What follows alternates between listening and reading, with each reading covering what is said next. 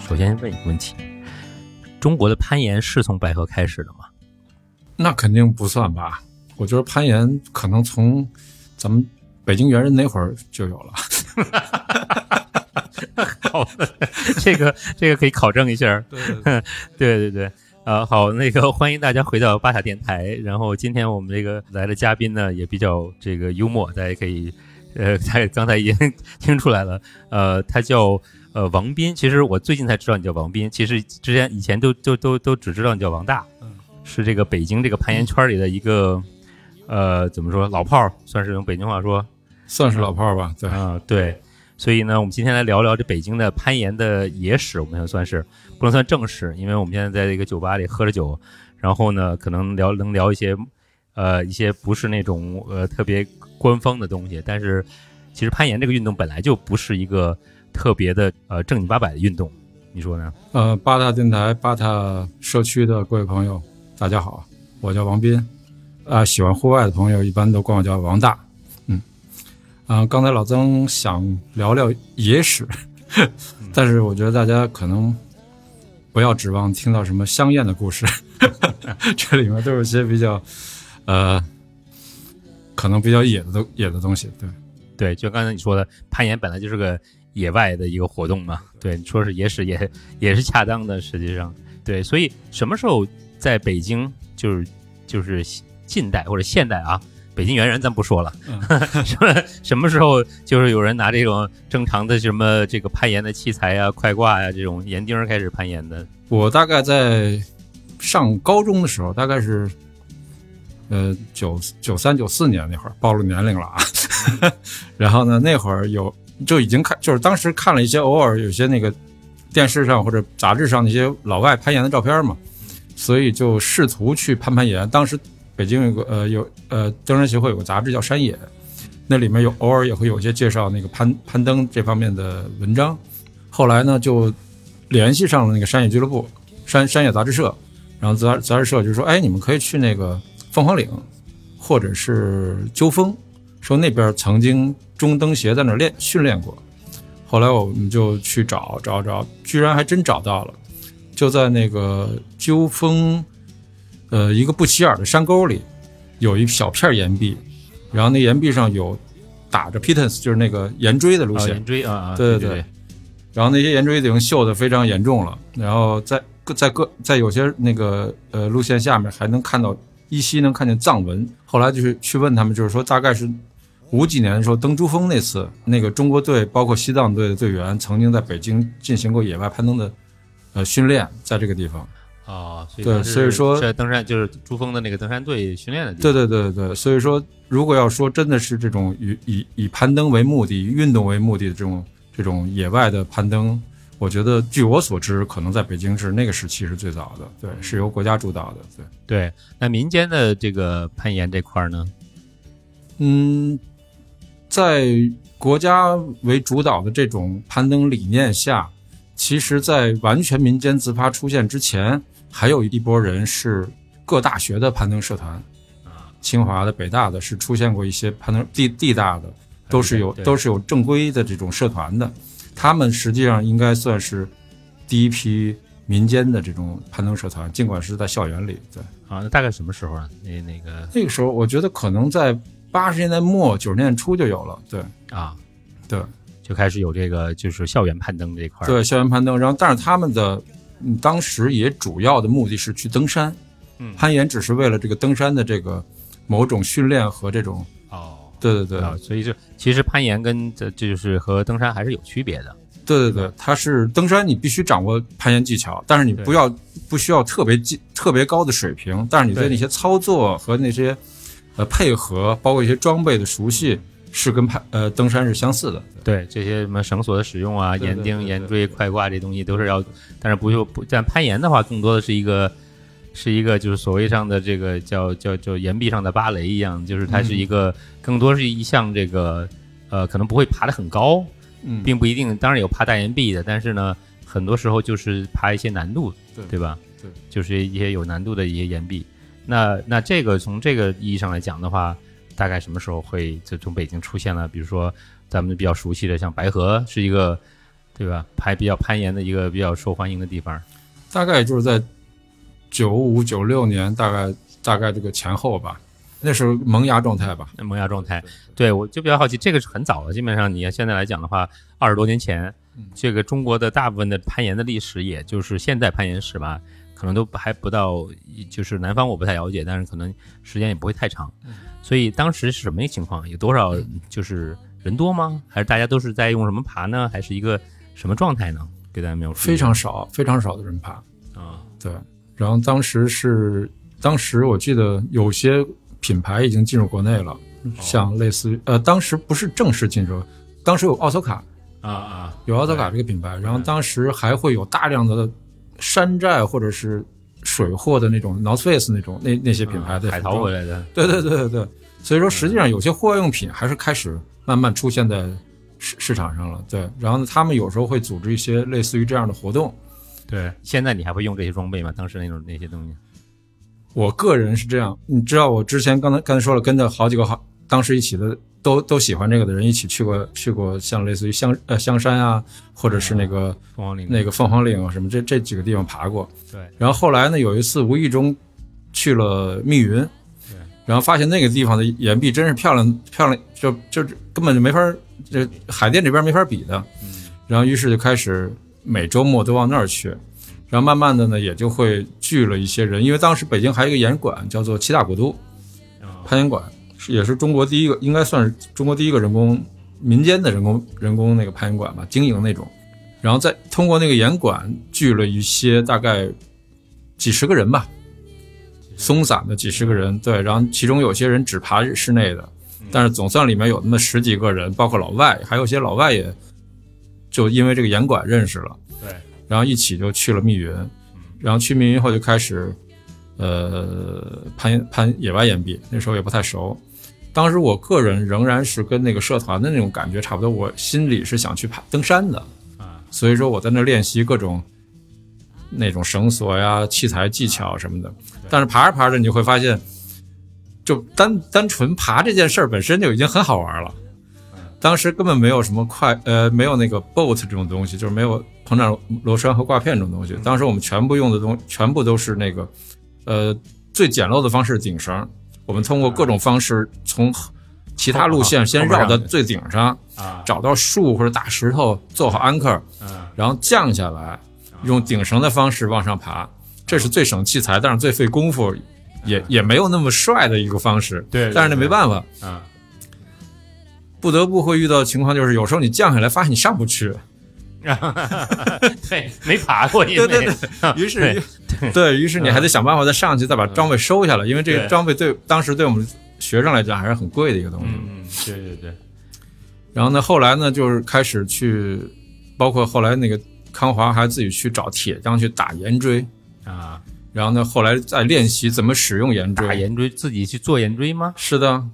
我天哪，那那跟帕雷贡尼亚那个那个老板伊旺是差不多，是也是找了一个铁匠铺去打打是打的岩是锥的所以说刚才你问我那个有关有没有禁忌方面的话题，啊，其实我觉得你呃帕特光尼亚遇到的问题跟我们遇到的问题非常相似， 但是很所以很但是那那个岩锥后来做出来了吗？做了，做得怎么效果怎么样吗？那就是白河的第一个事故嘛。哦，嗯，来说说看，北白河第一个事故是什么？嗯，当时康华花了前后花了几个星期找到铁匠铺，然后做了设计图，然后拿着样品，我们当时还首是先这这哪哪年的事儿？应该是不到两千九九九几八年九几九八九九九八九八年前后对对对嗯，早期的对对对。然后他做了一二十个铁匠打的圆锥，然后他当时是看中了一条路线有有裂缝的路线嘛，对，然后圆锥失效了，然后他直接摔摔地上，把脊椎摔摔摔就是严重骨折。哇，对，那是应该是北呃白河第一个第一个第一个事故严重事故，对。哇，那还是那那这个那前两上周我还看见他还活蹦乱跳的，是，呃，所以说第一个受伤的人现在还活蹦乱跳的，挺好的。对，那还挺好的。然后后来那那后来呢？那这这个事儿之后，大家改改改变了一些方法。是，的，当时我们我们甚真的，当时我们，你知道我们当时攀登的器材，刚才只说到了岩锥，还用那种工业用的那种那种叫什么那种铁索，就真真的是铁或者钢做的那种，嗯那，种菲拉达那种东西，对对对对对，那种那种铁索，还用各种工业用的绳绳绳索子啊，对对对，甚至包括自制的安全带，啊因为这些东西当时都买不起，也买不着。啊，即使有钱你也买不着。然后个别有时候有朋友从海从从国外带回来，嗯这于是有个别人有开始有了新装备，啊，对，但剩下人还只能眼巴巴的看着。嗯，也就是在这时候开始成立的这个这个百合基金，嗯当时是呃中登协的那个丁香华丁丁，我们当时在丁丁。他呢，那个在白河组织了第，因为当时我们因为我经常在那玩，那前前后三四年嘛，对然后在那个开发了第一个烟厂叫老烟厂，啊，老烟厂大概现在他们管这个老烟厂叫 old school，我觉啊得我觉得非常贴切的一个英文翻译，对对对。对然后那个地方有好呃十几条路线，啊，所以这是那白河的第一个演唱，第一个演烟唱，厂，对对对，啊我们管它叫老烟厂，对。然后这个这个烟厂也也是长期只有这一个烟厂，很多年，可能有个五六年，哦，所以像这个什么精灵谷、蜜蜂峡谷，这是后来都的是事儿很，新的了，对都对后对来。的事儿了啊。对对。然后那时候，两千年的时候，丁丁和我们当时经常去玩的一些朋友一起办了一第一届攀岩邀请赛，野外野外路线攀岩邀请赛。从那以后，那那次比赛的那个呃晚上，比如说前持续两三天嘛，那个那个野外的路线爬起来总是会会效率没有人工岩壁那么高嘛，他们对可能，然后于是晚上就会聚在一起喝酒啊、吃饭、聊天什么的，然后就干脆就有人说，哎，要么咱们成立一个基金会吧，咱们尽量让这个路路线变得更多，嗯，这样的话咱们可玩的地方也更多。对，于是，但是那些东西很贵，所以说大家一人出点钱，然后就成了凑了一笔钱，开始买去去公公款去买第一批这种开开发线路的东西。哦，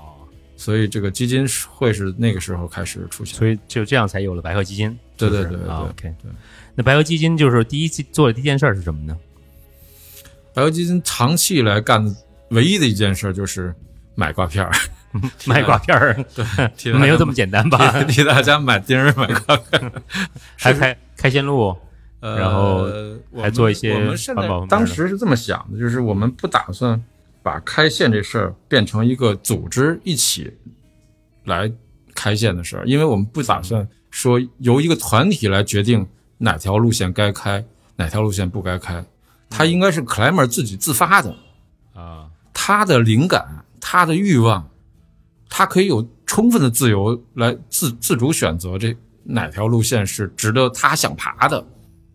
哦，这才是开线的真正的原动力。嗯白河基金用的是你如果真有想爬的，而且你觉得你需要这些东西，我们给你钱，我们给你装备，你上哦，是大概这么一个东西。所以开线这个事情实际上是一个创造性的东西。没错，没错，所以就是说，你不能说一一个委员会来决定，就是对说对这对对对对对，是是需要对，这它是一个个人创造的东西，是一个创造，就跟做个雕塑一样，这种对对对这种这种东西。对，那那就是说，呃，就这是不是也是攀岩这个这个社群这个运动里边儿的一个比较独特的一点呢？就是你说，比如说，你说，比如我我是打网球的，那其实你画个场地这个事儿，没有什么可创造的。你网球就是就是或者踢足球，你这个那个球场那个尺寸多少，门多大，这都是先定好的。但攀岩不是这样的，对，攀岩最好玩的地方就是它的那个场地跟其他运动几乎不一样。嗯，类似于攀呃攀岩这样的场地其实不多，冲浪，或者是越野跑，嗯或者是登山，或者是比如说可能类似于比如说跳伞，我不懂啊，嗯，或者是潜潜水，嗯，就这这类这类运动，它的运动场地是纯自然环境。对，然后呢，这个自然环境是有一个不可控的一个状态的，不管是天气也好，还是地形也好，还是季节之类的变化也好，它是不可控的。但是好玩也就好玩在这这事儿上，嗯，它的规则非常简单，就是你自己的能力，嗯，然后怎么应对这些这些你无法预测和无法控制的这些大自然真正的力量。对，然后也许你是一个呃，可能最终的奖励就是你活着。 活着回来了。对对对，嗯，所以说所以说这个确实是攀登跟就是呃野外攀登跟其他攀登不太一样的地方。对，对，所以很其实现在很多人在在聊这个室内攀岩和野攀，就是攀自然岩壁的一个区别。然后我们做活动也发现，很多人认为呃攀野外攀自然岩壁比较危险，跟那个室内攀岩馆的攀岩来来来来来就是相比的话，呃，你怎么看这个事儿？毫无疑问啊，就是野外攀登肯定是不可控的因素要比人工岩壁要多得多。对，所以说它的危险性是必然的。任何一个负责任的，不管是呃攀登指南方面的书籍，或者是一个攀登装备的生产商，甚至是类似于攀登路书这样的出呃作者，他都会写，呃，这是这这个运动是有本能相伴的危险的。你一切都做对了，危险仍然会出现。所以说，一切要不要干这事儿，怎么干这个事儿，你一定要做主观的判断。嗯，对你不要听任何人的指导，包括这本书里写的都未必是对 的。对对对，我觉得这是一个一一个负责任的态度。对对，我觉得在野外活动也会有这需要这方面的一些，就是说自我的一些对于环境的一些认知或者一些感感知吧，嗯，就不能会很鲁莽的做一事情。因为攀岩的话，我是一个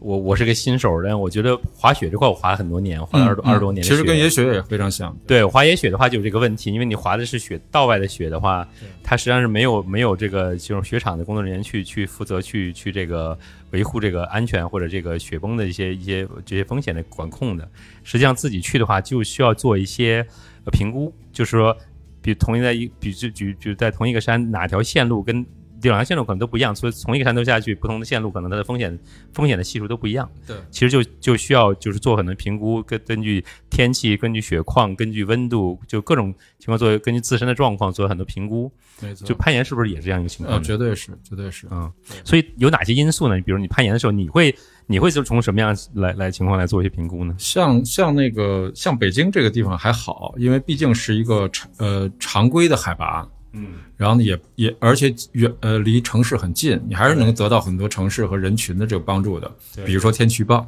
比如说一些交通上的便利，比如说你撤回来很很很快就能回到一个人有有人烟有服务的一个地方，所以说总来说，在北京周边像像这种大城市周边，即使爬爬野外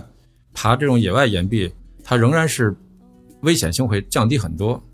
然后同时，如果你要是有足够的嗯经验和这个呃适合的装备，你的危险性可以降低到非常低非常低。事实上，比比我觉得比可能比越野跑什么的死亡率或者受伤率还要低一些。还有这些是吧？啊，对，因为其实我觉得就是我其实有这种，因为我自己也是个越野跑爱好者，呃，当然越野跑爱越野跑也有自己的危险性在里头，跟这个刚才你说的这个这个这个像白河这种离城市比较近的地方的这种，呃，很多因素它可以把综合的来讲把这个风险降下来很多。我就比如说其他的地方，比如说我去过的像双桥沟这种地方，我觉得可能风整体风险就就会更大一些，因为它海拔也高对，温度对包括它的救援的难度，对对对吧？就这种这种各种这种道路状况都会都会都会不一样。所以像所以北京这块儿其实还是个得天独厚的一个情况，就是我感觉是白河这块儿，嗯是不是后来也就是因为这个原因才把这个这个攀岩这个运动也就在白河开始，后来就发展起来了。两千我记得我是二二零一零年前后第一次去，感觉其实已经有一个比较好的一个氛围了，感觉嗯就是好多人在那边盘，然后在那边爬，然后呃晚上大家就可以在四合院里边聚啊什么，就就开始有一个攀岩的文化开始是是出现了，是的，对吧？你自己也在也在白河住过一段时间嘛？对，啊没错。 对， 为什么为什么为什么会去那边住呢？那时候是最狂热的一段时间啊，几乎每星期可能会有大半的时间都泡在白河。然后我我因为我我当时是不太怎么说呢，有点社恐吧，不太愿意跟那个很多人交往，所以说，当然也不是不愿意，人多了我也高兴，但人少了我也很享受，你知道吗？对，所以说我甚至就是周末的时候会来很多朋友，我也很高兴跟他们一起喝酒，然后一起爬，甚至在甚至在在岩壁下面酗酒什么的。 对我认识这么多年，我觉得我觉得你跟社恐这俩字儿好像完全不 不搭边儿， 我那 样就是，但是有时候那个，比如说非周末的时候，人都走了，嗯然后整个峡谷里就剩下我一个人的时候，我觉得也很伤。啊对，就自己待着还是一件挺舒服的事情。对对，那就这块儿的话，你你觉得为什么就是为什么一个人会反复的就在一个岩壁里趴很长时间呢？是什么样的动力嗯呢？我只能说一些我个人的感受吧，对就是那个一直在北京这社区待着嘛，然后呢，我感觉就是因为也了解一些国外的那个那个攀登攀登这个运动攀登这个历史嘛。我觉得北京跟阳朔不一样，北京是北方的，应该算是目前来看就是应该是一个攀登运动，就是野外攀登这个目的地了，会有一些从各地的喜欢野攀的人专程来北京来攀爬白河的岩壁。然后他们也会去南方，最主要的一个目的地可能就是阳朔。对，阳朔它的那个状态跟北京是完全不一样的，阳朔更像是最早在阳朔开线的全部是来来，因为在阳朔在成为攀岩圣地之前，它就是一个呃度假嗯区，一个旅游一个旅胜游地嗯旅游地，一个度旅游假胜地区。对，嗯对，那时候作为旅园区对为为旅游者设置设施已经非常完善了，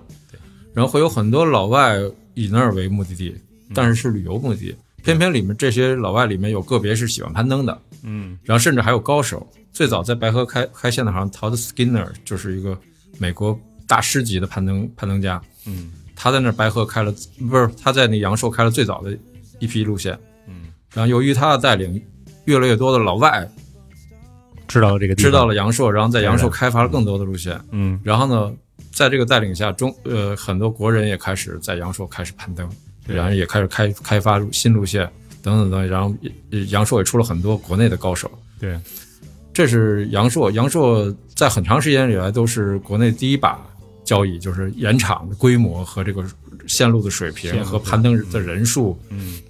都是都是最好的。我们当时在白白河成立呃基金以后的第二年，嗯全体白河基金的成员嗯， 一起去阳朔朝圣，算是什么第一次年会是吗？对，差不多吧。嗯然后最好玩的就是当时我们那时候是可能是零二年，二零零二年，连续两年我记得每每年的春节，嗯，我们代表北京帮也在那儿开过线啊。 你开你开过线吗？当然了，你叫叫什么线？名线名字叫什么？你开的呃线还记得吗？我还是比较荣幸的，所以说开了一些比较经典的，参与了拍开了一些比较经典的嗯线。对，在白河最早的一条，我觉得最棒的一条路线，至今我也是我心目中最棒的一条路线，就是纪念碑。纪念碑路线是我跟呃李想、M H 还有几个三五个人嗯一起把这条路线从、从从呃一开呃从打到顶的，对，对，纪念碑是是是一个挺经很经典的路线，非常经典。对，它虽然难度不高，但是我觉得是代表了白河最所有的所有的最有特色的部分都都都出来了。难度难度多少？它一共两段，是一段 m u l t i Beach 的那个攀登路线，啊对对多，但多是多生聚的还对对是对，但是第一段它是传统，嗯是一条是一条五点九的裂缝，你如果不掌握攀呃裂缝攀登的话，还有点难度。啊，对，给给他们听众说一下传统线路是个什么概念？啊、是这样，就是，嗯，首先攀登就是运动，呃，攀登运动就是野外攀登，包括人工岩壁也其实也是啊。最基本最基本的一个攀登原则就是就是一个游戏规则，就是你要用你的手或者你的腿或者你的脚或者你身体任何你的肉体部分接触石头，对然后再用你的力量把自己弄上去，对， 就这样。如果你抓住任何人工的东东西，比如说一个梯子、一个把手、一个、嗯一根绳子、一个上升器一，个上升器，对嗯那你就不是攀登了。对，不能借助工借借助这种非非自然的工具，对对，人工更别说你再弄个马达或什么 电电池什么的东西，那肯定是更不算了。对，嗯对，嗯所以说在这个原则下，那个呃攀登就变得很明显明白了，就是你的能力，你读解岩石的能力。嗯然后呢，所以说你实事实上一次成功的攀登，你是不借助任何外力的。所以说这些所有的绳索、安全带或者是保护点这些东西是可以不存在的。对，这是就它是它存在是为了安全，是为了保护对，万一你对，从但岩是壁上你走如了果失手了，这个过程中是很正常的，因为你对你攀登过程中，你总是要挑战那些你稍微能力可能达达不到的难度，然后你想克服它嘛。或者有这些过程中疏忽啊，对对或者有这些种意外情况发生，对，然后这时候呢，你一旦你开始坠落的时候，嗯这些东西就起作用了，绳子会、安全带或者保护点会让你不至于一一落到底，乃乃至于受伤或者死亡。对，所以说，所有的所谓的攀登装备，嗯，几乎都是用来保护你安全的，而不是帮助你上升的。对，这是个很重要的一个区别，对对对吧？是它是一个安全设备，而不是一个上升的工具。对对对，对，这是攀这是攀登的这边一个一个攀攀登这项运动，这个攀岩这项运动的一个基本的原则。 事实上，现在由于各种原因，开始玩类似这样的东西的人越来越多，其中就出现过一些我们管它叫爬塔帮，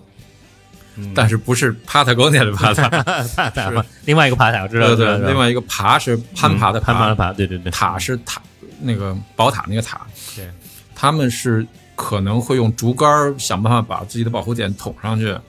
或者是用无人机把绳子吊上去啊，或者是在岩壁上一个一个钉的。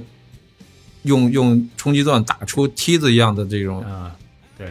他用这种方式，人几乎不不接触岩壁，他们手里抓的全部都是打进岩石里的钉子、挂好的绳子，或者任何这种东西。但是他看起来他们就像攀岩一样， 所以说我们对，然后他们也自称自己在攀岩，嗯，所以这点是，其实如果真的对，但不需要什么技术，实际上你就是你要打出一个梯子，你就爬梯子上去对对就好对了，对实际上并不需要任它何技术。更像 Via Felita，更像这啊，种。像菲拉达这种对这菲种拉达这啊样这种有旅游项目，这这对样对对跟跟运动没有太大的关系，实际上，对嗯，对，所以回到刚才说这个这个传统攀和就是有几种攀岩呢？就有传统攀，传统还有什攀么跟呢运动攀的差异是什么呀？就是运动攀它它为了考虑到你可能更高效率的爬一条呃野外路线，然后同时呢，你可能更愿意去去去体会里面的某些动作的优，就是这个这种感受。嗯，尽量把你所需要带的这个装备去的减少越多，它比较嗯接近人工岩壁攀登，它那个上面呃所有的那个保护点都已经固定好的了，在岩壁上。哦，你只需要把自己挂在沿途，根据需要挂在这些保护点上，嗯，不被下不呃呃下降的时候能给你做保护嗯就 OK 了。是不是类就有点类似于爬顶绳那种状态呢？嗯，爬顶绳不的是话爬顶绳，因为它嗯它的原理是这样，就是沿途会有已经设置好的固定点，蹲点，嗯，但是你爬的过程中是不接触这些固定点的。哦你嗯每次爬上去以后，路过一个保护点，你把自己穿过它，嗯你身上那根绳索啊，穿过这个保护点。嗯然后呢，然后你继续往上爬，这时候你你的高度就已经会越过这个最最近的一个保护点了。对，假设你越过一米，这时候你脱落了，嗯，你最多只会掉下两米两去米，对，是这么么一个原理。对，然后呢，你然后你再往上爬一米多的时候，可能会够到下一个下一个保护点，对，然后你把自己再挂上去，嗯然后你就可以又往上爬一段。对，所以它不需要像传统攀这样，就是说在岩岩壁下面要带很多很多这种装备传往上统爬。班的特点是，我会爬一条真的完全没有任何保护点，事事前有人设置好保护点的这么一这么块线光光的纯原始状态的岩壁，嗯，然后但是所有的保护设备我都随身携带，对，然后我根据我的经验选择在什么地方用什么样的保护的方式把自己保护好，然后继续再爬下一个。这个保护原理实际上跟那个运动攀是一样的，但是不同点在于，所有的保护的装备和放置保护这个动作都是我来完攀登者来完成的。对，而不先是先锋那个人在做。对对对对，而不是之前有人已经替你完成好了。所以运动，所以咱们是不是可以说，就是运动攀和和这种呃传统攀最大的区别，就是运动攀实际上爬的线路是每次爬是一样的，因为你必须得穿过这个事先设好的保护点。那传统攀你实际上你可以不一样的，是的，就是你可以就是说在，因为你所有的装备都是设备就就保护设备都是自己带上去，那你可以就是这个，比如说同一条线路的这个裂缝或者那个裂缝，我可以不同的，今天可以爬这个，明天可以爬那个，是这样的一个区别。是的，这其实这就是白油基金的一个重要的一个价值观，就是自由。就是自由啊对。那这个自由这个这个这这个这个字儿，在这个百这个攀岩这个语境里边是一个什么含义呢？其实最简单的，如果如果攀岩攀登的人都都应该明白，就是一个人只借助自己的肉体、胳腿、指手指头什么的，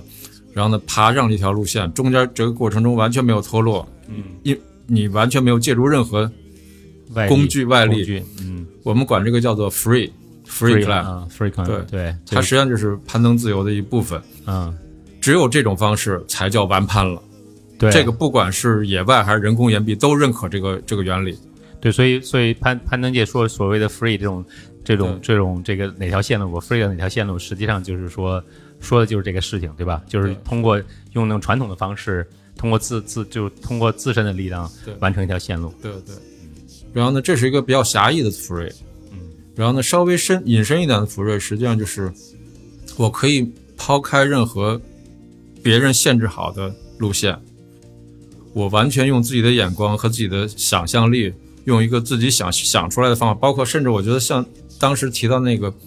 康华自己拿打圆锥儿这个事儿，其实是特别典型的 free 的一个思路，就是我没有我自己做，靠自己力量，嗯，工包括甚至工具没有，甚至我自己工具做嗯都可以自己做，对对对。然后呢，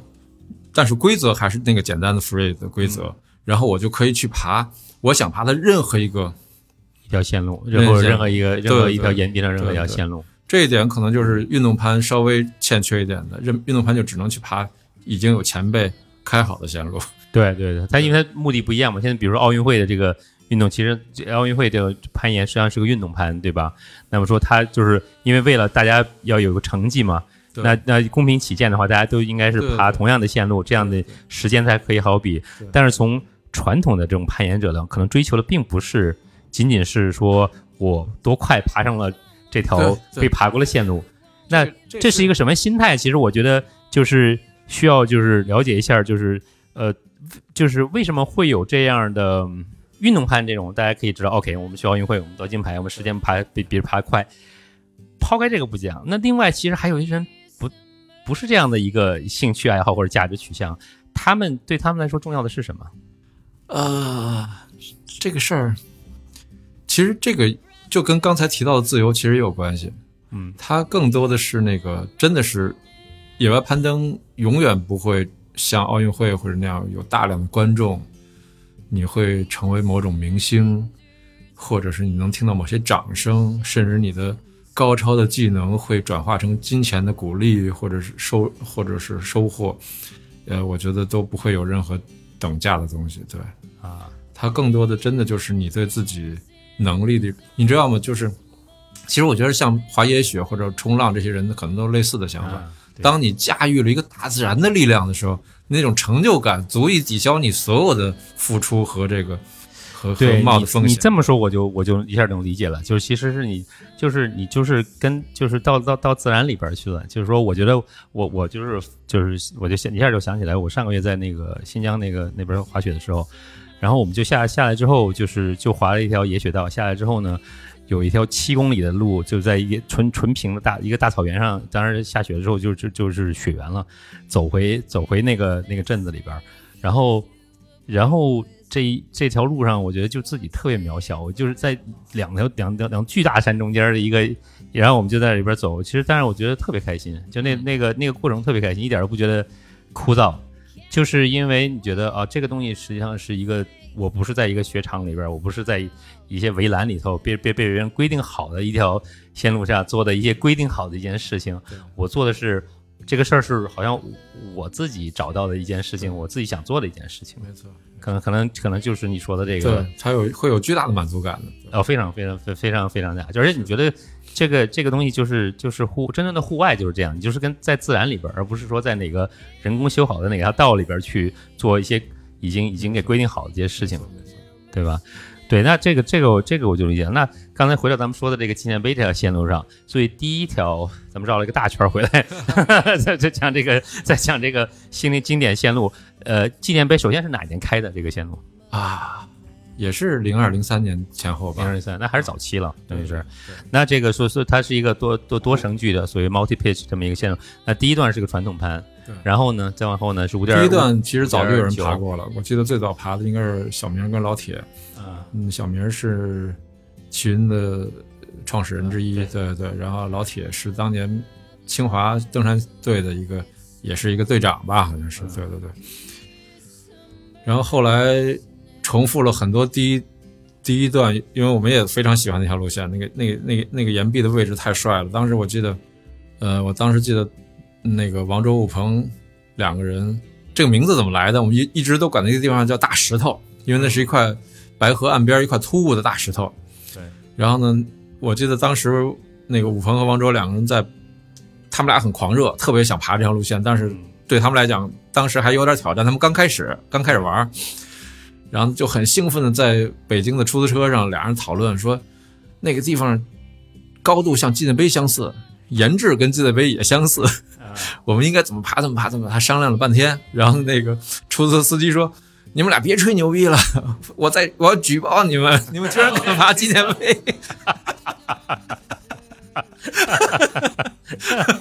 纪念碑，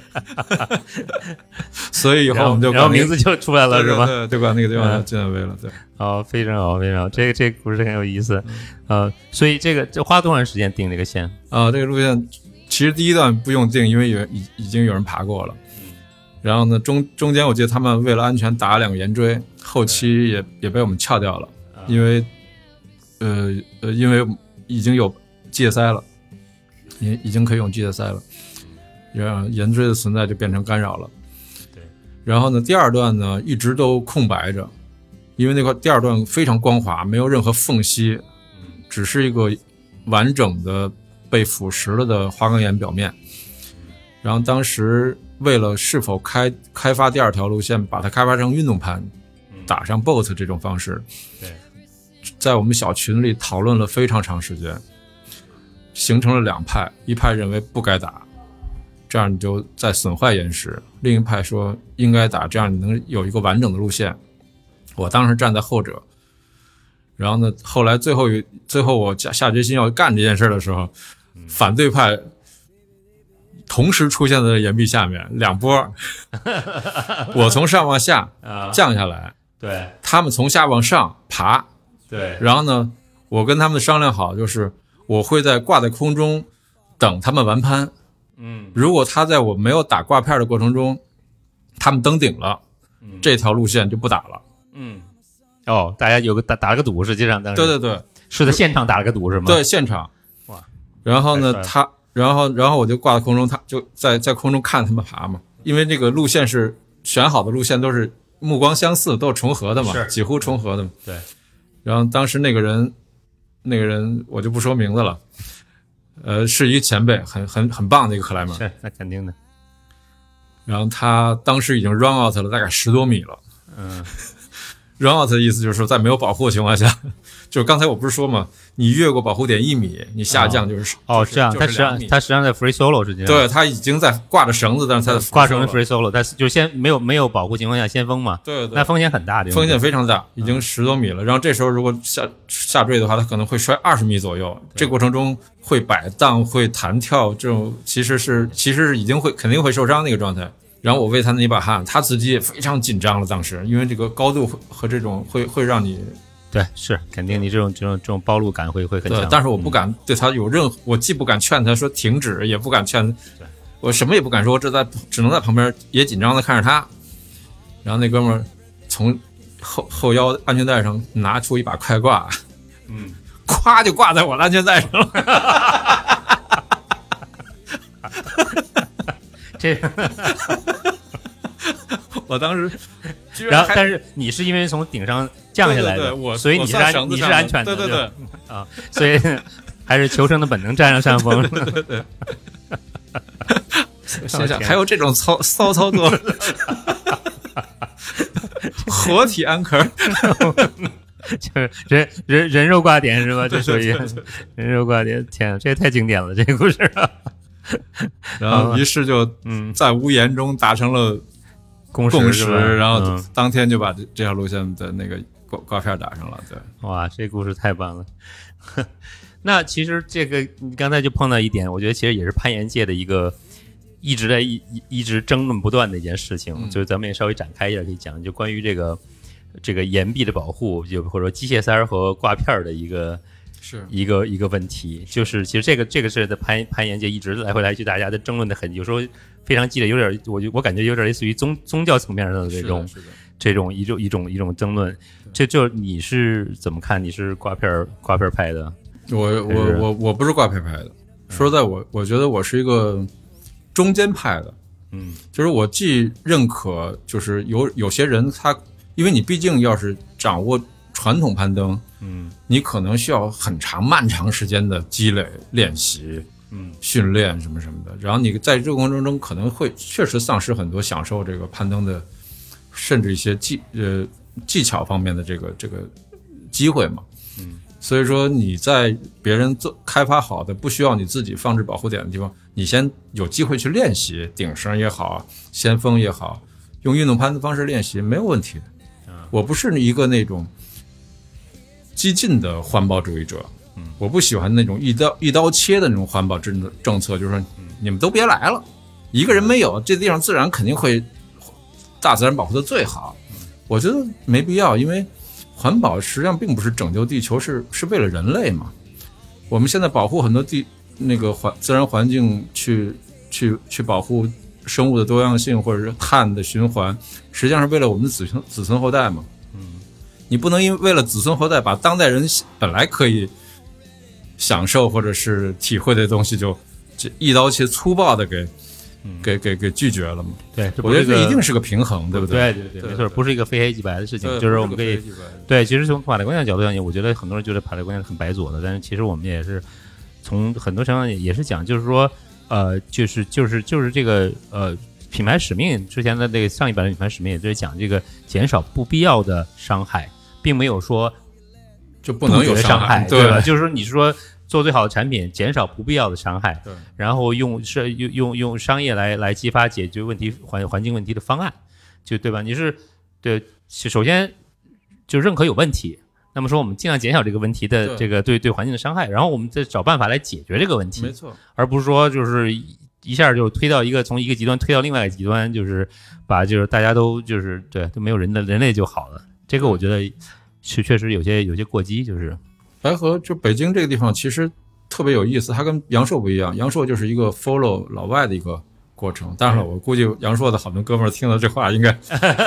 应该要 diss 我。对，我觉得早年早年是这样，早年我我第一次去阳朔大概十五六年前，我觉得基本上看的我看攀岩基本上都是老外，就但是是北京，但现在当然不一样，现在我觉得这个国人攀岩，尤其南方非常对的对对。非常的普及了，已经。对，然后呢，像那个北京呢，特别像一个浓缩的一个现代攀登的发展史，它又重重演了一遍。就是一开始大家都是为了登山，让在这儿练习一下，嗯后来开始发现攀登本身也挺有意思的，嗯甚至开始自己敲打岩、制作岩锥什么之类这种行为。对然后后来开始，呃，用到了真正的绳索，用到真正的靠片，用到了什么什么等等等等。对，这个你，我觉得你这这不能你这个对提法，我你你刚刚说这个东西，我觉得特别有意思，就是说北京的攀岩历史好像就是一个，就是像国外攀岩历史的一个浓缩版一样，对就是加速的完成了整个这个这个过程没，错但没是错，包括中间的很多讨论，各种啊意识形态的冲冲，就冲击啊什么的发展，也是也是他都都走了全全走了一遍，实对对际对，上没错，并不是说拿来这种东西，实际上是自己走了一遍，就是土生土长的一些东西对。对所以我觉得好，咱们今天讨论这个北京攀岩史其实很有意义，就是就是谈到就是这个关于就是其实也是中国攀岩史的一个浓缩。对，那刚才你说到一个环保的问题，那咱们可以讲讲环保，就是嗯白河基金做环保嘛？嗯，当然做。呃，讲讲看。呃，我们会宣传很多环保方面的意识，包括去带领小朋友去清洁自然环境里的人人工遗留的这些垃圾和这些有害的东西。嗯然后呢，所以，嗯，因为持续的这么做，所以那个去年不是还得了金犀牛的环保精神大奖什么之类啊的对这种东西，嗯，击败了那个三陵园国家公园。我天， 这样子啊，我们的员工还有一个是三江国家公 园的，他可能听了会有点意见。当然，那是非常非常棒的一个一个，所以所以你那那说明你们的这个。呃，这个是高度非常高，因为三江国家公园是全中国第一个国家公园，是的，实际上实际上是个非常非常了不了不得的一个成就。所以，但是白河基金就是何德何能呢？对，其实我们自己也总结过这个事儿，准确说不是最近才总结，其实一直一直一直就我们就有这个共识。对，其实我们的原动力，关于做环保这相关的事情，不管是宣传也好，还是实实际操作这些也好，其实跟传统就是跟公众意义上的环保其实还是不太一样的。我们其实并没有考虑太多人类的未来，或者是整个地球的这个生态，或者是什么之类的，这些我们都不是我们考虑的范畴。我们之所以这么干，是因为我们就像一个孩子会保护他的玩具一样，嗯，我们玩的就是一个没有人工干扰的懂地方，那些石头、那些山林、那些环境，所以说我们尽量想让这个玩具最好状态，所以我们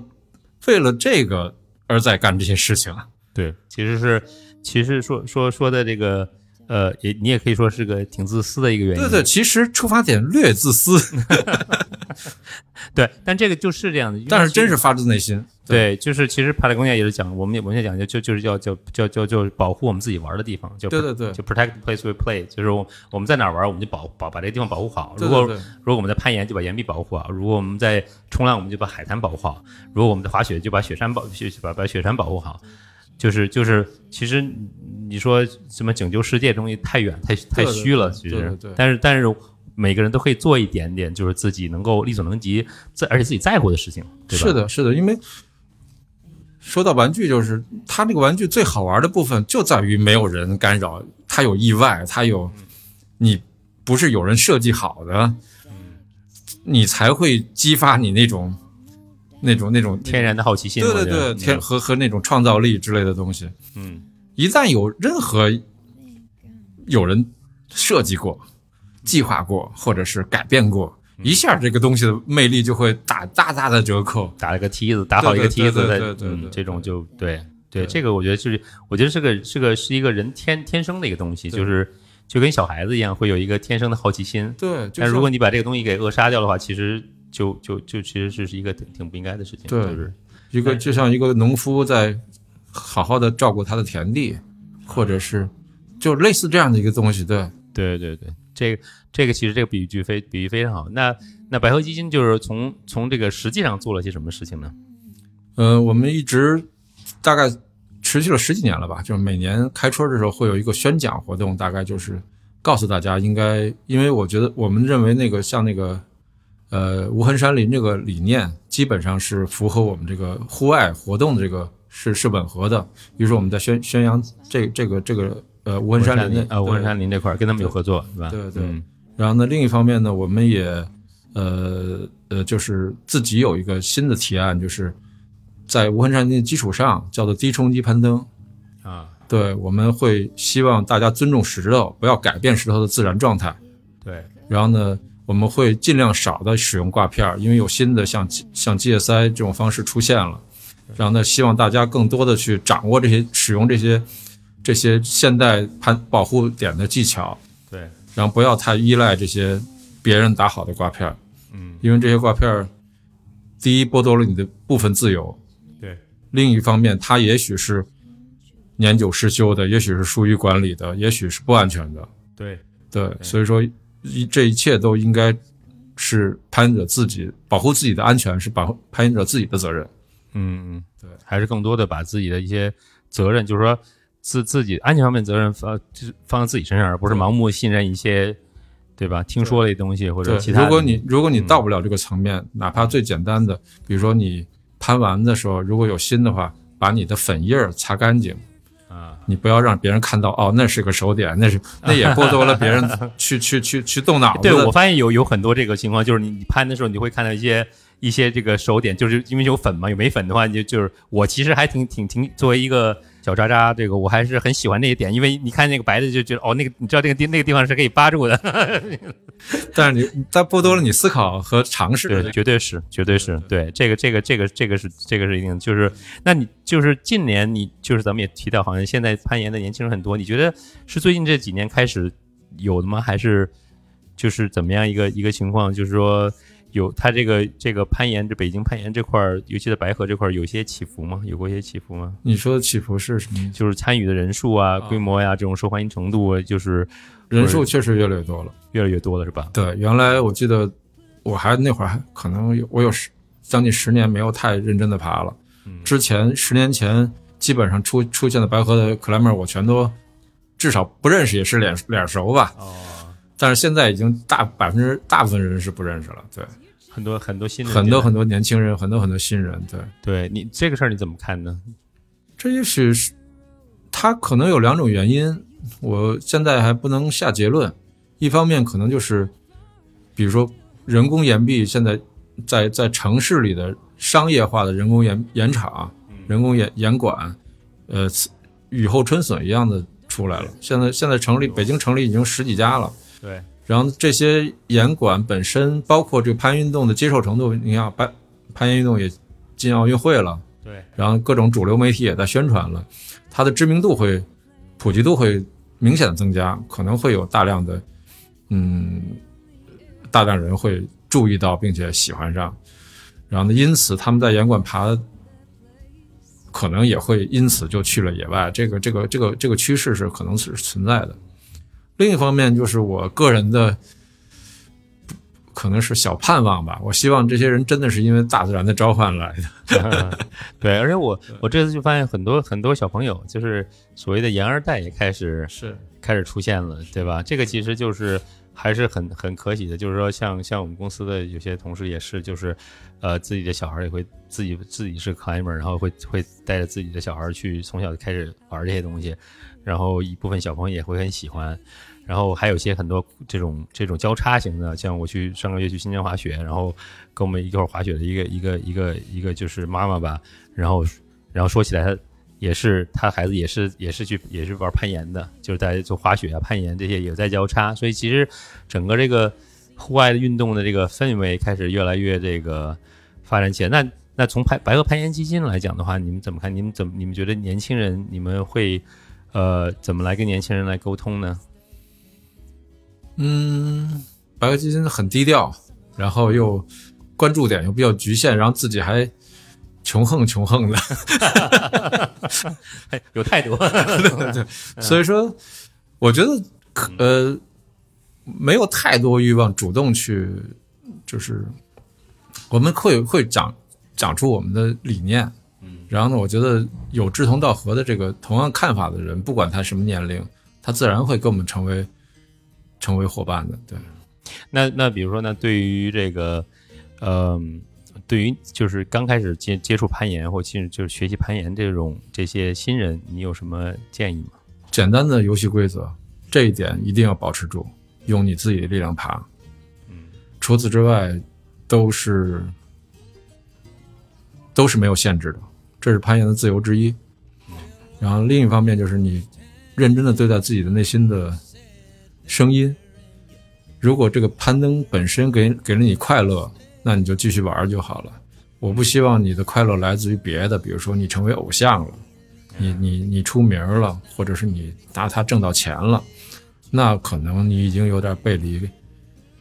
背离背离攀岩这个自由的这个运动的初衷了初是衷吧？了。对，嗯，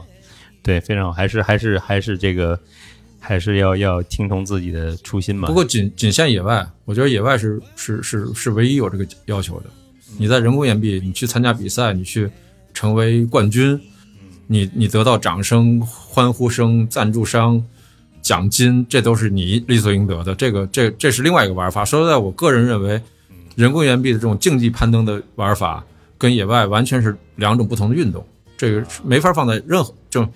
没有完全不是可比没有可比性的，对，完全没有没有，就完全是另外一种运动，完全是另外一种运动。对。嗯。啊，可能我觉得就像像那个奥运会高山滑雪跟滑野雪，可能是对对，这这样的一个东西没错是是类似的，对吧？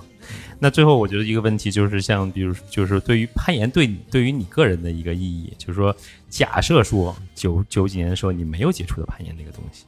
你觉得王大现在在做什么？ 那王大的那是那是那个王大跟今天的王大的区别会是什么？会有什么样的不一样？啊，我个人实际上因为从那个三观形成那那时候起，可能就已经在玩这个了，嗯所以说我很难想象，嗯，没有他的，我的人生会有什么状态，不知道。这个你难住我了。好吧，嗯事实上，真的那会儿我，我从因为我一直想通过攀攀岩去登山嘛，嗯，后来事实上也去登了一些山，对然后呢，我仍然坚持着这个，比如说尽量借助自己的力量，不借助外界的力量。所以说我无可救药的进入这个阿阿阿潘尼斯这种阿什阿尔攀卑登，阿什攀登，对对对，阿什登山，嗯阿什攀登。然后呢，这个这个攀登就是要求你完全独立自主。嗯，然后呢，但是没有后来协作，也没有协作后援，one push，对对，也不需所要，有东西也没有氧气，就对是完全是对对靠自主自己的对能力来呃攀登。然后有胜有负，有嗯也有很多发生了一些嗯不愉快的事等等，这然后呢，以至于后来我即使连山也不爬的时候，我我我后来当了爸爸，嗯有了自己的女儿，嗯然后呢，我对我的父母说：“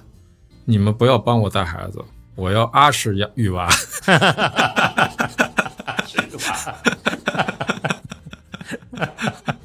就是他嗯这这这这个这个这个攀岩，从我嗯青少年时期进入我的生活以来，他给我很多价值观上的这个这个这个改变。所以说，他实际上这个这个